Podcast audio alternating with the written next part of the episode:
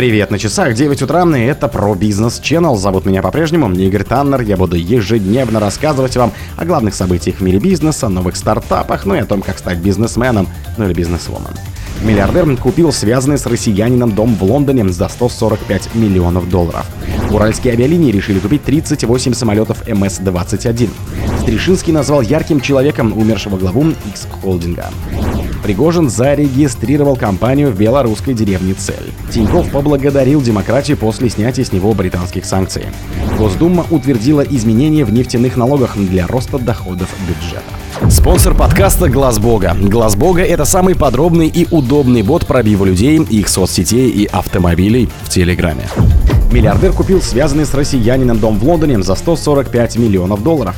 Индийский миллиардер Рави Руя приобрел лондонский особняк, связанный с российским инвестором в недвижимости Андреем Гончаренко за 145 миллионов долларов, пишет Financial Times. Сделка стала одной из крупнейших на рынке жилья британской столицы за последние годы.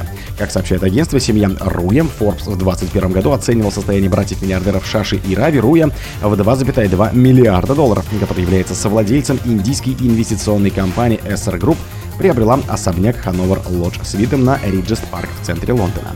Несколько источников, осведомленных о сделке, сказали Bloomberg и Financial Times, что она была проведена путем продажи зарегистрированной на Гибралтаре хозяйной компании. Представитель семьи Руя сообщил в ответ на запрос агентства, что на объекте ведутся строительные работы, и он оказался доступен по цене, которая делает его привлекательной инвестицией. Bloomberg и Financial Times отмечают, что им не удалось связаться с Гончаренко для получения комментариев.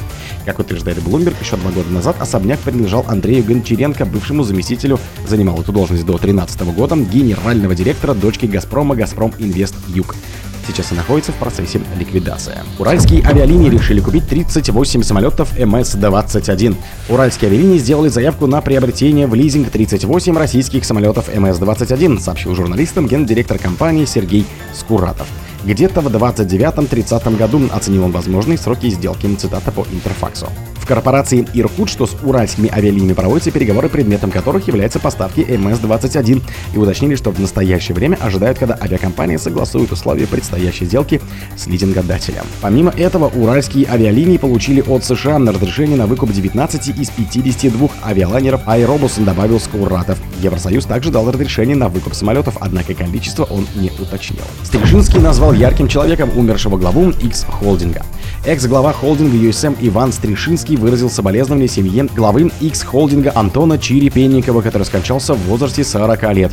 Это был яркий человек, настоящий друг, IT-предприниматель огромного таланта и в прошлом партнер холдинга. Бесконечно надежный и гиперответственный человек. За свою столь короткую жизнь он успел сделать очень много. Антон горел ярко, как звезда, и, к сожалению, ушел слишком быстро. Очень больно, что самый талантливый покидает этот мир так рано. Мои соболезнования семье Антона и всем, для кого он был дорог, сказал он. Антон скончался утром 22 июля, сообщили РБК в X-холдинге. Предварительные причины смерти – остановка сердца. Пригожин зарегистрировал компанию в белорусской деревне Цель.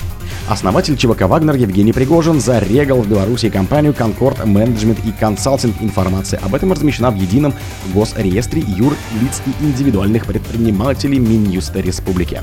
Направлением деятельности указано управление недвижимым имуществом. Фирма зарегана в Могилевской области, в сельсовете деревни Цель в 20 километрах от города Осиповичи. В этой деревне расположен полевой лагерь, предназначенный для размещения бойцов ЧВК «Вагнер», переместившихся в республику, отмечает агентство.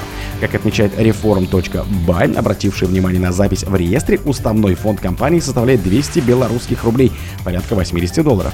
Кроме того, полный владелец белорусской фирмы российская Concord Management и консалтинг, владельцем которой является Пригожин. Российская фирма занимается деятельностью ресторанов и услугами по доставке продуктов питания. Тиньков поблагодарил демократию после снятия с него британских санкций. Бизнесмен Олег Тиньков после снятия с него британских санкций отметил, что такое возможно только в демократическом обществе. Пост об этом основатель Тинькова банка разместил у себя в Инстаграм. Признана в России экстремистской организацией и запрещена. Меня ошибочно ввели в санкции, но, как и много раз говорил, демократии, в отличие от диктаторских режимов, могут и уметь исправлять свои ошибки.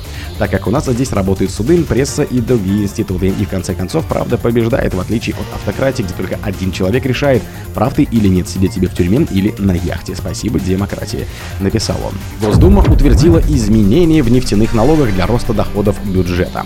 Госдума приняла в третьем окончательном чтении поправки в налоговый кодекс, предлагаемым правительством, которые призваны увеличить нефтегазовые поступления федерального бюджета. С 1 сентября дисконт российской нефти Уралс к мировому эталону бренд будет снижен с 25 долларов до 20 долларов за баррель для целей налогообложения. Топливный димфер, предлагающий компенсации нефтяникам за сдерживание цен на бензин и другие нефтепродукты на внутреннем рынке будет снижен в два раза, примерно с 60 миллиардов до 30 миллиардов рублей в месяц. С 2024 года также планируется ввести российский ценовой индикатор для налогообложения вместо котировки от агентства Argos. Цель утвержденных поправок – увеличить налоговые поступления от нефтегазовой сферы, которые по итогам 2023 года должны составить 8 триллионов рублей. По данным Международного энергетического агентства, доходы России от экспорта нефти и нефтепродуктов за первое полугодие 2023 года снизились более чем в полтора раза по сравнению с первым полугодием 2022. О других событиях, но в это же время не пропустите. У микрофона был Игорь Танов.